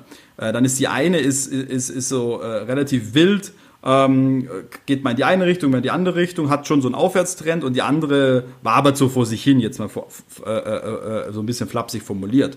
Und in der Zeitrennanalyse ist es halt nicht möglich, dass die zu, zueinander passen. Und diese Contegration, die da oft äh, äh, ähm, äh, kolportiert wurde, also sprich, dass auch zwei stochastische Variablen ähm, doch in einem, in einem Verhältnis zueinander sich bewegen oder in einem konstanten Verhältnis zueinander sind, das kann man dann eigentlich schon da braucht man gar nicht weiter drüber nachdenken, weil es schon äh, äh, ähm, von der Konzeption her nicht passt. Mhm. Vielleicht mal an der Stelle nur ganz kurz, wenn es, weiß nicht, wir sind mal schon ein bisschen drüber, vielleicht mal ganz kurz, dass Leute nur verstehen, wie das zum Beispiel idealerweise aussehen würde. Idealerweise wäre so eine Konjugationsbeziehung, wäre zum Beispiel so, dass man ähm, äh, Häuserpreis ähm, Zeitreihen hat zwischen, keine Ahnung, äh, München und, und, und äh, Stuttgart ähm, oder noch einfach zwischen München und irgendeiner einer, einer kleinen Vorstadt. Und dann es wird immer so sein, dass der Preis äh, in, in München um einen bestimmten konstanten Faktor größer ist als in diesem Dorf, aber alle anderen Entwicklungen, die die Häuserpreise allgemein treiben, die man nicht so kennt oder die auch zufällig passieren, wie QE und so weiter, äh, beeinflussen beide ungefähr gleich. Und das heißt, wenn man jetzt die eine, wenn man jetzt die, ähm, die Zahl hätte von dieser kleinen Vorstadt, diesen Häuserpreis, dann könnte man einigermaßen etwas sagen über den Häuserpreis in München, äh, weil sie halt grundsätzlich eine gemeinsamen stochastische Reise mitmachen, sag ich mal. Und äh, das kann man eben nicht machen, ähm, wenn, ähm, wenn diese zugrunde liegende Variable, äh, jetzt in dieses Dr-Flow-Verhältnis zum Beispiel, wenn die äh, eben nicht diese, diese Stochastik in sich drin, äh, in sich drin hat. Ich, ich, trotzdem würde ich da eine, eine gewisse Anmerkung, also was meine Bedenken sind, wo ich immer, ich bin kein Stochastiker, aber ähm, ich habe so ein bisschen das Bauchgefühl, dass die Stochastiker jetzt sagen, ja, dieser Stock-to-Flow-Wert, der ändert sich nur so selten, also ein, mal an einem Tag alle vier Jahre ungefähr. Ähm, das rechnen wir jetzt raus, aber dabei vergessen, wie signifikant das ist, weil ohne die Halvings würden wir gar nicht zu dem Endziel eines äh, festen Geldmediums äh, kommen, auch wenn das nur an einem Tag alle vier Jahre stattfindet. Äh, das ist ein bisschen so wie, bisschen so wie wenn wir jetzt bei den Immobilien bleiben würden, dass alle vier Jahre ähm, Beton zerfällt und dann die Häuser halt in sich zusammenfällen. Das wäre auch über alle Städte hinweg was Signifikantes, was ähm, vermutlich die, die Preise der verbleibenden Immobilien, die später gebaut wurden und, und noch stehen bleiben, enorm in die Höhe treiben würde. Also da würde man auch nicht sagen, äh, bloß weil das Beton jetzt nicht mehr stabil ist und zerfällt, rechnen sie aus unseren Statistiken raus und, und, und schreiben dem jegliche Signifikanz ab. Also ähm, das ist so ein bisschen meine, meine Anmerkung, ob man da nicht zu sehr versucht, auf seine bestehenden Modelle äh, was zu finden und sagt, ja, diese großen Sprünge, die stören uns, die, die rechnen wir raus und jetzt ist es plötzlich konstant. Das ist so ein bisschen mein, aus, aus, außerhalb der Bubble von außen betrachtet, äh, mein Bauchgefühl. Nee, das Problem ist einfach nur, ähm, also, oder was ist das Problem, aber der, der Punkt ist, weil der, die Frage ist ja jetzt so ein bisschen, ja, okay, was heißt das Ganze jetzt? Das Ganze heißt jetzt nicht, dass man sagt, okay, ähm, man kann jetzt mit Klarheit sagen oder mit einer großen Überzeugung sagen, dass jetzt äh, äh, der Härtegrad keine Rolle spielt, sondern das Einzige ist, dass man sagen kann, mit den ökonometrischen Modellen, die man da nutzt, ja, und die man halt hat, zur Verfügung hat, kann man darüber jetzt aus, als Ökonometriker keine wirklich äh, fundierte Aussage treffen. Diese Resultate oder diese Problema Probleme, die ich jetzt dargestellt habe, heißen jetzt nicht im Umkehrschluss, dass man sagt, okay, gut, man kann diesen Zusammenhang äh, definitiv ausschließen. Das heißt es nicht, sondern man kann eben da keine, ähm, äh, keine substanziellen äh, oder keine substanziierten Aussagen darüber. Und was vor allem das Problem ist, ähm, ist natürlich, dass ja gerade diese Koeffizienten, die dann, ähm, sag ich mal, zu den Prognosen herangezogen wurden, dass man da halt einfach sagen muss, okay, gut, ähm, die sind äh, halt mit das kann natürlich, es kann per Zufall, kann es natürlich sein, dass das so eine Naturkonstante ist, die da entdeckt wurde. Das kann natürlich alles sein, aber wir, du kannst keinerlei Aussagen darüber treffen. Und was mich jetzt halt so ein bisschen, oder was mich ein bisschen beunruhigt, sag ich mal, äh, äh, um so zu formulieren, ist halt, wenn ich da so, ein, äh, so mitbekomme, dass die Leute irgendwie so ein, fast schon so ein mechanisches Weltbild da entwickelt wurde, wo die Leute sagen, ja, okay, der Stock-to-Flow-Wert geht dahin und allein deswegen entwickelt sich Bitcoin so und so und so. Das ist so ein bisschen die, die, die Problematik, dass es sich dann so ein bisschen in so ein mechanisches Weltbild äh, ähm, verselbstständigt dann und vor allem, dass man zu viel Wert dann auf solche äh, Koeffizienz, äh, Koeffizientenschätzungen ähm, legt. Das ist natürlich dafür gibt es dann halt nicht die ökonometrische Basis. Man kann natürlich sagen, das ist ein Wild Guess, ja, das ist jetzt halt mal, kann sein, kann nicht sein, ähm, aber ähm, von den, sage ich mal, ökonometrischen Überlegungen, die ich jetzt halt in den letzten, keine Ahnung, über einem Jahr jetzt, äh, oder mehr als ein Jahr jetzt eigentlich, diese Überlegungen, die ich da vorgenommen habe, kann ich jetzt nicht irgendwie ähm, mit voller Inbrunst sagen, ja, genau, das ist ein, ein ganz stabiles Modell. Ja, ich denke, das ist, äh, war ein sehr gutes Sch Schlusswort zu der Modelldiskussion. Also, was wirklich ganz wichtig ist, das möchte ich nochmal unterstreichen, nur weil es aktuell nicht gelingt, dieses, äh, diese Beziehung Stock-to-Flow zu Bitcoin-Preis herzustellen, heißt nicht, dass jetzt Scarcity plötzlich keine Rolle für Bitcoin spielt. Ja, das sind einfach empirische Probleme, die wir haben. Ich finde es richtig gut, wie viel Mühe ihr euch da jetzt auch gegeben habt und wie selbstkritisch ihr da auch mit dem Modell umgegangen seid. Generell gilt auch absolut jedes Modell immer mit Vorsicht genießen und vor allem jetzt, wie Manuel gerade gesagt hat, nicht anfangen, nur weil äh, irgendein Modell sagt, der Bitcoin-Preis steigt auf eine Million, jetzt dann wie wild Bitcoin äh, kaufen. Also es gibt äh, kein Modell, ich meine, ich, ich forsche ja selbst zu Asset Pricing und es gibt wirklich Horden an Professoren an den Top-Unis, die nichts anderes versuchen, als Asset-Preise vorherzusagen und es ist noch keinem gelungen. Also von daher, das ist ähm, einfach immer ganz wichtig im, im Hinterkopf äh, zu behalten.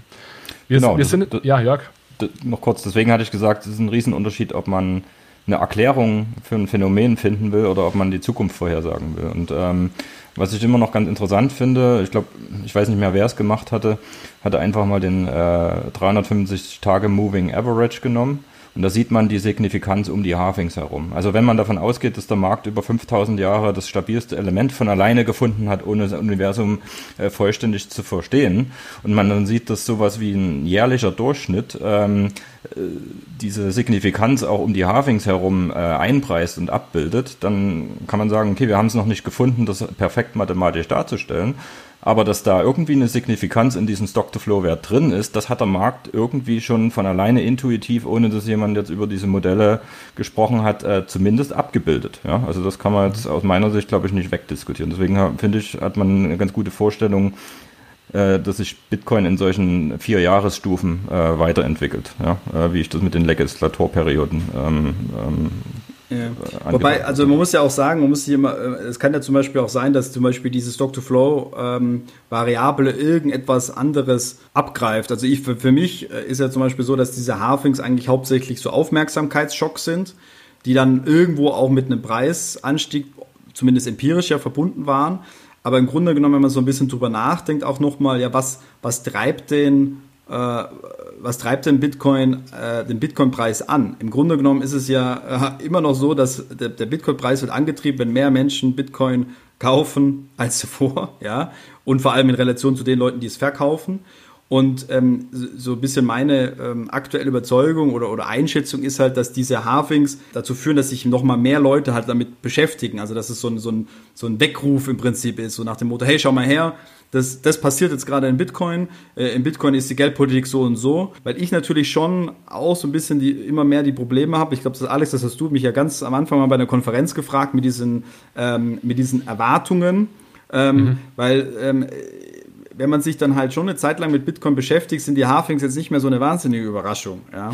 ähm, und das ist natürlich äh, so ein bisschen ein, ein, Problem, auch generell ein bisschen auf der theoretischen Seite, wo, wo es so ein bisschen schwammig dann manchmal wird. Also wir hatten ja auch bei der, bei der Bitcoin-Konferenz so ein bisschen die Diskussion zu sagen, ist denn die, die Härte bei Bitcoin, ist es eine binäre Geschichte, so nach dem Motto, man hat verstanden, es läuft so und so ab, oder man hat es halt nicht so sehr verstanden und man lernt quasi mit jedem Halving ja, es läuft so ab, ja. Also man könnte ja so argumentieren, dass es gibt halt ein paar Leute, die, die wollen sich wahrhaben, ja, und für, für, die, für die ist halt jedes Halving nochmal eine Bestätigung, ah, okay, es läuft wirklich so ab. Ja, also das ist sozusagen so ein empirischer Test für die. Ähm, und irgendwann sagen sie sich dann halt schon auch irgendwie, okay, jetzt, jetzt glaube ich es auch dem ganzen System, dass es so abläuft.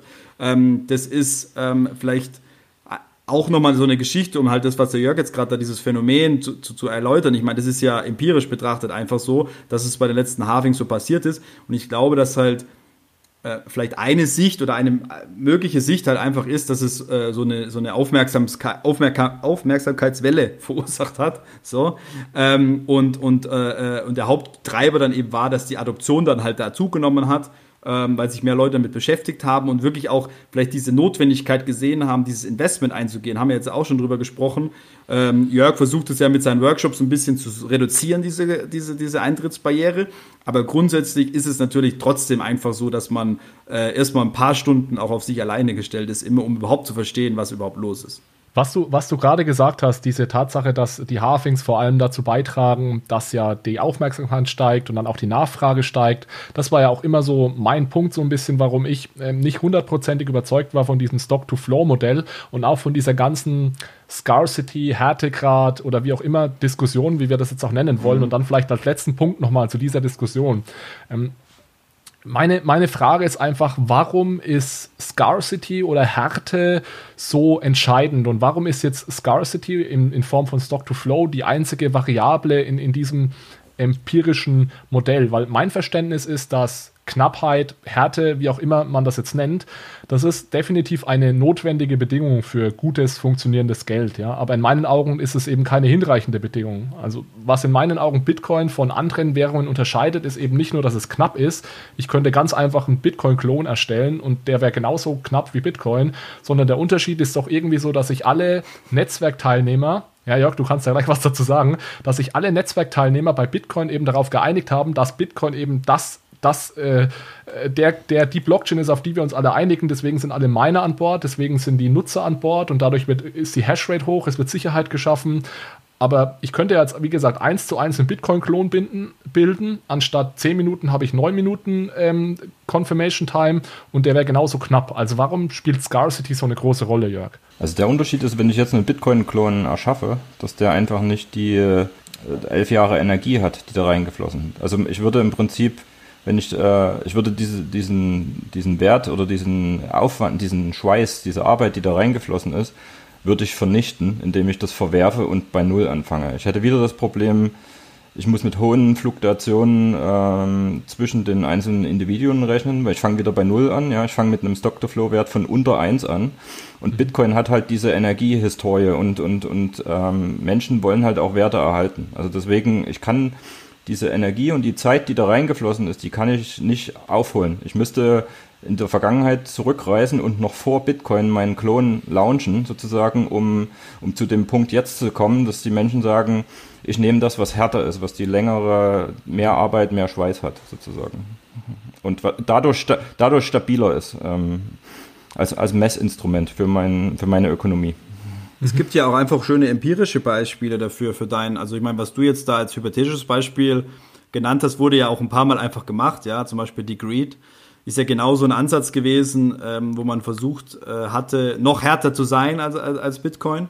Ähm, und äh, wo man ja einfach auch sagen muss, es ist halt auch kläglich gescheitert. Mhm. Ähm, also diese hypothetischen Überlegungen, die wurden ja mehrfach angestellt und ähm, man sieht eben, dass das ähm, äh, einfach ein Gleichgewichtszustand ist, ähm, von dem man ähm, extrem schwer nur äh, spieltheoretisch abweichen kann.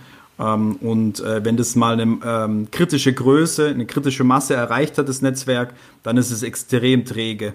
Und dann hast du natürlich noch so die ganzen, sag ich mal, die, die, die, die, die Bitcoin-Kreuzritter, die äh, natürlich auch äh, ähm, auf, auf Twitter und Social Media, also die Bitcoin-Maxis, die natürlich auch dafür sorgen, dass da auch kein anderes Narrativ dann auch entstehen kann. Ein schönes Beispiel sind vielleicht Sprachen. Also stellen wir uns mal vor, was, was hält uns davon ab, jetzt die englische Sprache oder die deutsche Sprache über Bord zu werfen? Können auch einfach eine Kopie machen für alle möglichen Dinge, die wir neue Wörter ausdenken, neue Syntax, neue Grammatik. Esperanto, ja. Ja, aber der Energieaufwand auf diese neue Definition zu wechseln, der wäre so eine Verschwendung und so ein Kraftakt, wenn wir schon was haben, was funktioniert, dass das die wenigsten dazu bereit wären, das zu machen und zu sagen, ja, Esperanto ist jetzt meine neue Sprache. Das, ja, das, äh, das, nennt man ja in der Ökonomik Netzwerkeffekte. Und das ist aber meiner Meinung nach eben auch ein Grund, warum Bitcoin so große Schwierigkeiten haben wird, das aktuelle Geld zu verdrängen oder warum wir das auch gerade sehen, dass es große Schwierigkeiten hat, weil wir uns natürlich alle jetzt auf das Fiat-Geld geeinigt haben. Ich profitiere davon, dass ihr das nutzt und umgedreht. Und deswegen ist es natürlich für Bitcoin, du musst nicht nur ein kleines bisschen besser sein als unser aktuelles Geld, du musst äh, eins, zwei Dimensionen besser sein, um unser, als unser aktuelles Geld, um eben diese Netzwerkeffekte zu durchbrechen am Ende. Ja, ihr, ihr habt es mir prophezeit, dass wir es nicht hinbekommen in einer Stunde und ihr hattet recht. ich bin aber trotzdem stolz, dass wir es zumindest in einer Viertelstunde ungefähr hinbekommen haben. Also es war äh, extrem spannend. Äh, mir hat das äh, sehr viel Spaß gemacht. Ich glaube, es war jetzt auch am Ende nochmal eine richtig äh, spannende Diskussion. Deswegen äh, ja, war es, glaube ich, gut, dass wir die nicht, nicht abgebrochen haben. Alles klar, dann äh, vielleicht noch ganz kurz, wo erreicht man euch am besten? Manuel, vielleicht mit dir starten, weil ich habe gesehen, du hast auch einen Tweet gerade rausgehauen zu den neuesten Entwicklungen jetzt für, zu Stock to Flow auf Twitter. Ja, genau. Also man kann ähm, mich da, ähm, also die ganze Diskussion läuft ja eh auf Twitter ab und wenn man daran interessiert ist, was ich dazu zu sagen habe, äh, kann man mir gerne folgen, at äh, Money Manolis. Das Lustige ist, äh, also mich hat vor kurzem einer angeschrieben und dachte, dass ich tatsächlich Grieche sei, weil Manolis ist griechisch, aber ähm, ja, es lag einfach nur daran, dass es, glaube ich, Manuel oder was ich da haben wollte, einfach nicht mehr gab. Ähm, und äh, da, also wenn man interessiert ist an der Diskussion, ist, glaube ich, Twitter auf jeden Fall der, äh, der beste Ort oder wenn man sonst irgendwie sich bei mir äh, melden möchte und Fragen hat, äh, am, besten, am besten über Twitter. Alles klar, Jörg, wie sieht's bei dir aus? Äh, bei mir idealerweise über LinkedIn. Also dort bin ich unter meinem Namen zu finden und ähm, ja, schaue da auch jeden Tag rein. Twitter ist für mich, ähm, ich ja, nutze das als Informationsquelle, aber bin da jetzt nicht selber so ähm, wahnsinnig aktiv. Alles klar, ich packe das auf jeden Fall beides in die Show Notes, auch nochmal den, den Tweet äh, von Manuel zum Stock-to-Flow-Modell. Ja, und dann bleibt mir eigentlich nur noch zu sagen, vielen Dank äh, fürs Kommen, hat Spaß gemacht und danke für die spannende Diskussion heute. Ja, danke. Auf jeden Fall, danke. Ja, das war das Interview mit Jörg Hermsdorf und Manuel Andersch. Ich hoffe, es hat euch gefallen. Ich packe euch die Kontaktdaten der beiden in die Show Notes, genauso wie auch den Tweet von Manuel zum Stock-to-Flow-Modell und den neuesten Entwicklungen bei diesem Modell. Ansonsten, wenn euch das Ganze gefallen hat, lasst mir gerne ein Abo da oder eine gute Bewertung bei der Apple oder in der Apple Podcast App. Ansonsten freue ich mich dann, wenn wir uns nächste Woche wieder hören. Bis dahin, macht's gut. Ciao, ciao.